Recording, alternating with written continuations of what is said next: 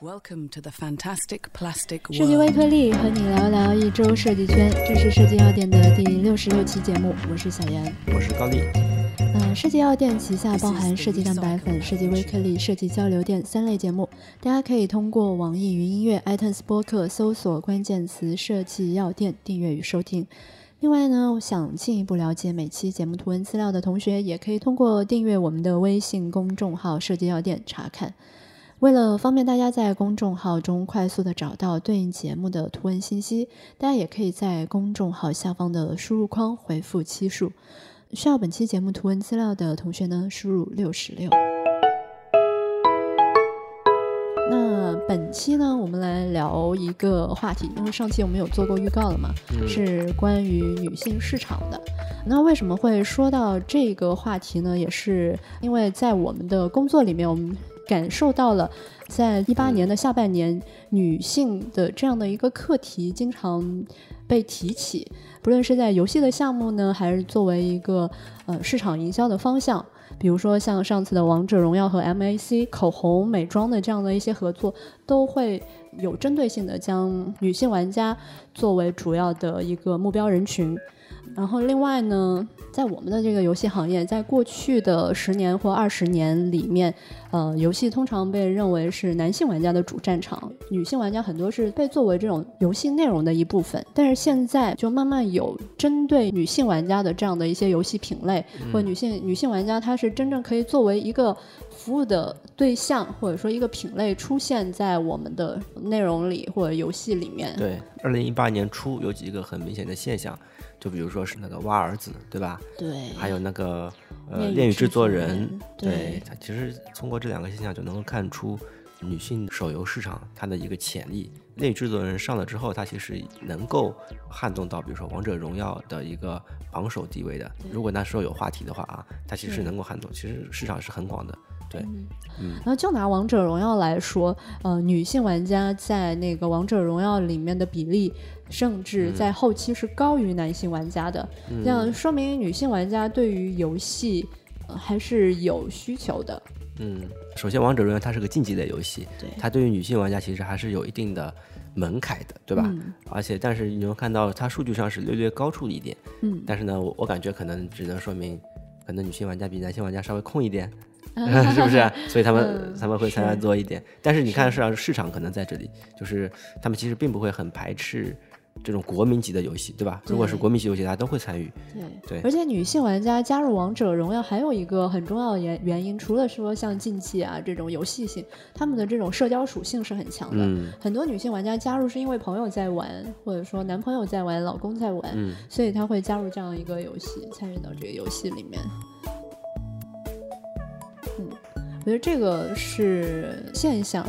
另外，那我们作为设计师来说，为什么要关注女性游戏市场呢？嗯觉得未来哈，随着这种服务越来越精细化，就是从前的服务是比较粗放的，但是这里面不仅是女性玩家，当然还有，比如说以后老龄化之后，肯定也会有这种说老年人的这样的一个课题出现。那当然，女性玩家今天是专门来讨论这样一个话题，首先是因为女性本身在社会上的这种经济地位。不断的崛起的，她手里的钱是越来越多的，嗯呃，比比起从前。第二个是女性有天生的这种消费欲。它不是那个双十一有那样的一些段子嘛？说什么各位已婚男士请注意了，有购物节当天起床之前先做一件事情，就一定要打开老婆的那个支付软件或者网银，哦，连续输呃输入三次错误的密码，然后再去上班。我觉得就这个都能够。从另外一个侧面去说明女性玩家她的这种消费欲和消费冲动是比较高的。嗯嗯，只能说大数据啊，不啊，对对对，并不是个人，因为我觉得个人里面还有很多不同的对不同的人，就这个是一个女性的消费欲，然后第二个就是女性她本身管控着家里的这种开销、平衡、理财，她也是有一定的主动权的。但是这个是一个大数据哈，就这这个是说钱的问题。然后另外一个刚才有提到的一个关于粗放化和细分化的这样的一个服务，就这个细分化的服务是有空间的。像我们查了一些资料，比如说他经济。这样的一个说法是在二零零七年的时候就提出了，嗯，这里面有十来年了，嗯，马云爸爸他们有在女性的这个品类里面也做过一些细分，但是呢，还有很多领域，就比如说我们游戏的领域，嗯，这块事情才刚刚开始做，或者像影视、文学、动漫这些内容领域也才刚刚开始去做，但是日本是走得很前了。像日本有很多这样的一个品类分布啊，关于女性的，所以这个细分领域上还是有很大的空间的。嗯，本质上它还是由增量市场变成了存量市场。对，以前是游戏新进人数很多，嗯，没有这个天花板，那当然就是无所谓这么精细嘛。对，只要我们拿品类不同的品类拉不同的人进来，但是现在你会发现。特别是移动市场发展这么多年之后，嗯，大家基本都有手机了，就是该玩游戏的人，大家都玩过游戏了。池子对，然后你会发现天花板，人群的天花板就是这样，你你的获客成本其实非常高。这个时候你如果还是靠不断的拉人进来，其实你是拉不到的。那这时候怎么办呢？就是存量市场嘛。存量市场就是如何盘活已经有的这么多人，然后如何精细化的运营啊，然后这个时候女性用户这些标签可能就被提出来。是啊。那我们从游戏部分来看看这些年女性的发展，就是女性用户在这个里面的情况是什么样的。游戏最开始的时候啊，因为我们比较熟悉游戏市场嘛，所以嗯，就只是拿游戏市场举个例子哈。最早的时候，游戏是主要是以刀男人为主的哈，嗯，然后女性玩家更多是一些休闲玩家，然后所有的营销啊什么的都是面向男人的，所以你看到很多广告什么就有女性出现的时候，女性都是以这种身体的这个美感、大胸、呃翘臀这样的一个方式，你看到那些广告上面，那这种广告就基本上是面向男性人。人群的嘛，后来到中期的时候，就会出现一些比较萌的、可爱的休闲类的这种游戏产品，然后女性玩家就相对来说会比较的偏爱，或者说我女性玩家的成分就会比较高一点。嗯，就比如说以前呃那个 QQ 游戏大厅那个时代的零几年吧，好像是，对，然后那时候的连连看，对，爱消除什么泡泡龙，那时候还盛大时代那个那个那个泡泡糖是不是？啊？啊，卡丁车之类，其实卡丁车我还玩过。呃，那时候女性玩家这类游戏里面会稍微多一些。对。但是呢，那个时候的女性玩家，她其实并没有以女性玩家的标签去提出来，更多的是把这些玩对，其实更多的是把这些游戏品类称为叫什么休闲类 A C G，对，这样子去去提的啊。就这个休闲类，它可能是很长的一段时间嘛，嗯，然后接着后来一一款比较划时代的，有一点近似于为女性定制的这样一款游戏出现，就是叫《奇迹暖暖》，嗯嗯，因为为什么？因为它里面主要以换装为主嘛，就女性是有爱美的这样的一个倾向的，所以这种换装的类型，就是女性还是很吃这一套的，嗯嗯。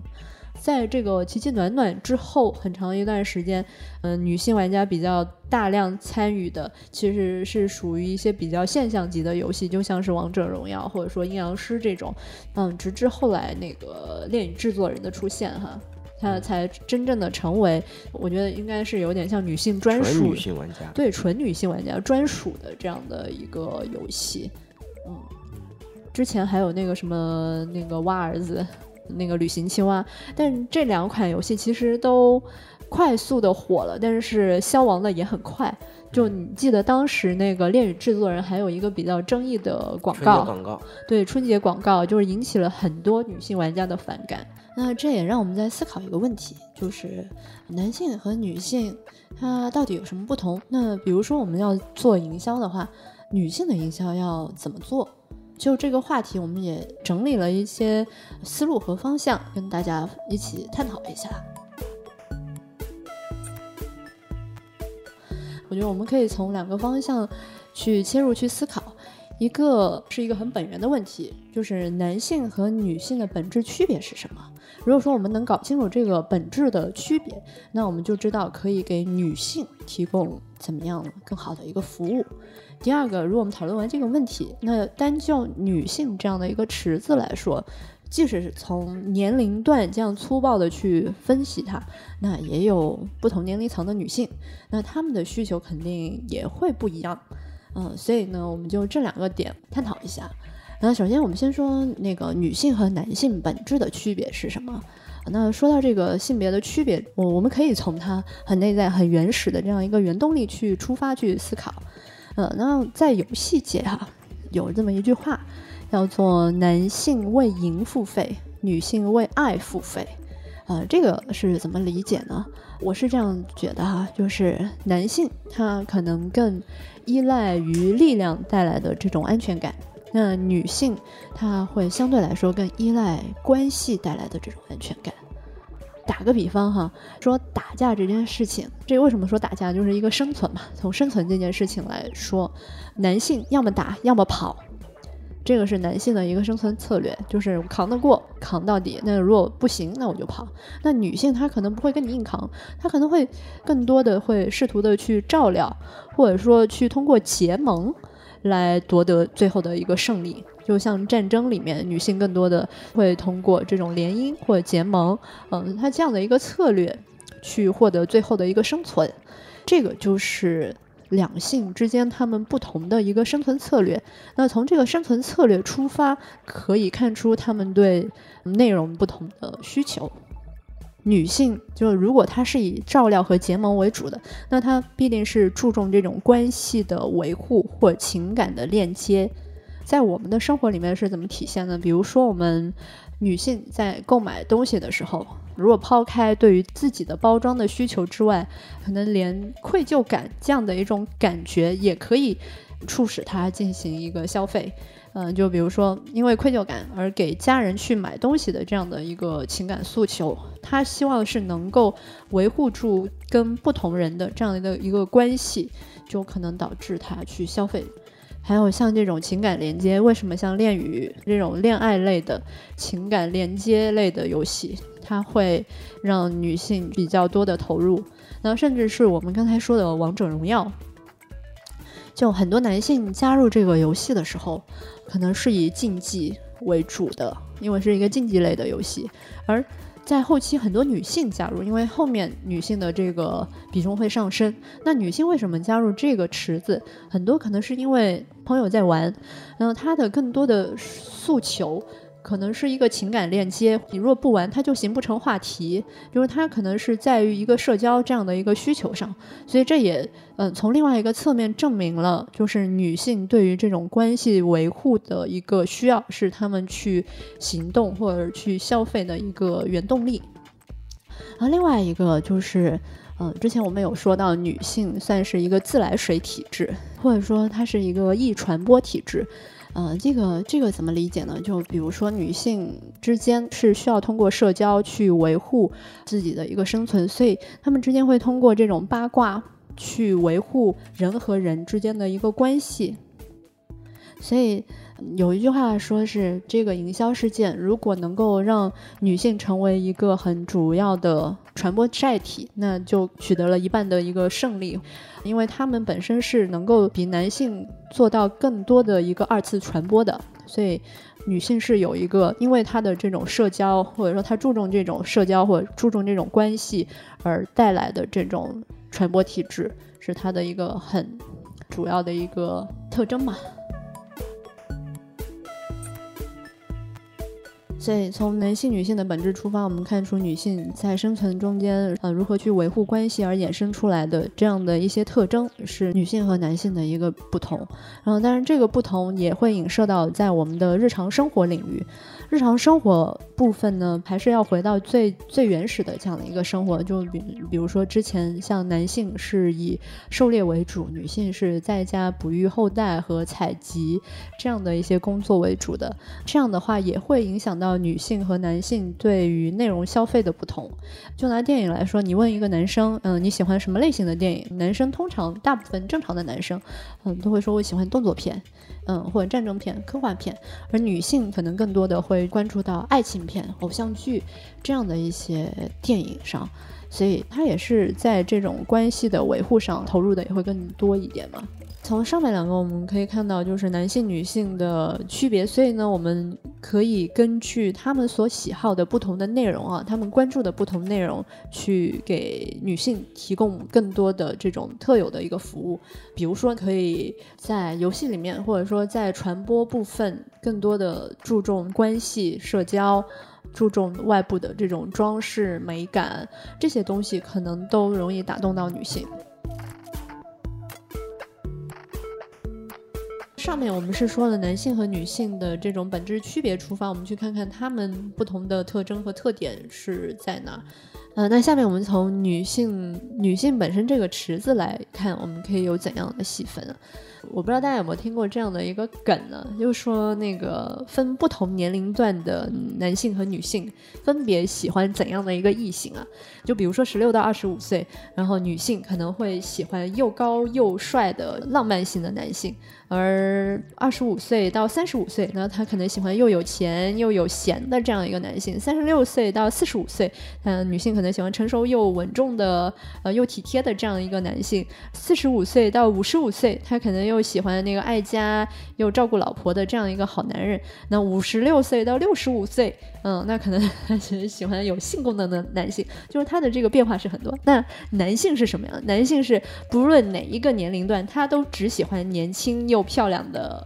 小女生，从这个本质出发，我们看到男性他其实，嗯，他的需求是比较稳定的，但对于女性来说，是以不同的年龄层来分，他的需求可能会有很大的一个变化，啊，所以如果我们要做好这个池子，可能我们需要把这些女性去拆分来看，嗯，比如说像日本。就日本，它是一个分类狂魔，因为我们知道，它就女性，它这个分类，它有分乙女相、逆后宫相什么的，或者有分干物女、腐女这样一系列的东西。而还有一个分类，我那天有看到像什么乙女耳韵像作品，那是什么？我我是在哔哩哔哩上面看到的，它其实嗯，只有声音配文字。就基本上是一个声音，就是声优咯，你可以理解。嗯，对对对，声优就是它有针对这个类型的女生的声音类的作品，所以我觉得它的这个细分是很很惊人的。嗯，当然我们这边说到这么多的细分啊，只是说我们可以以。这样的细分的一个出发点去思考，说女性像具体应该怎么做，因为这是一个很大的一个课题，我们很难在这个短时间的音频里面去说每一个细分品类它应该是怎么做。但是我觉得这两个分析问题的方式啊，就比如说男性和女性的本质区别，以及嗯女性本身的细分，嗯可能会给我们带来一些新的内容。我们也可以参考一下日本。他们对于这一块的一些做法。啊，以上就是女性市场的这样一个分析。就我们看到这个市场是有机会的，因为女性这样的一个财政和经济地位的这样的一个崛起，哈，她手上是有钱的。第二个呢，就是中国的这个市场成熟度还没有很高，哈，我们还是有很大的空间把这种粗放型的营销变得更加细化。那这个时候可能会分出不同的用户对象，更甚至更细的。这样的一个一个细分啊，嗯，我觉得这未来也是有很多可能性的机会在里面的。那本期节目就是这样。如果大家对女性市场这个话题有什么想和我们一起讨论的，也可以在我们那个网易云音乐下方留言，或者是我们设计药店的微信公众号下方留言哈。呃，那大家也可以通过这个网易云音乐、iTunes 播客搜索关键词“设计药店”订阅与收听。另外呢，想进一步了解每期节目图文资料的同学呢，也可以订阅我们的微信公众号“设计药店”查看。那本期节目就是这样。嗯，好，拜拜。This is the Recycle Adventure.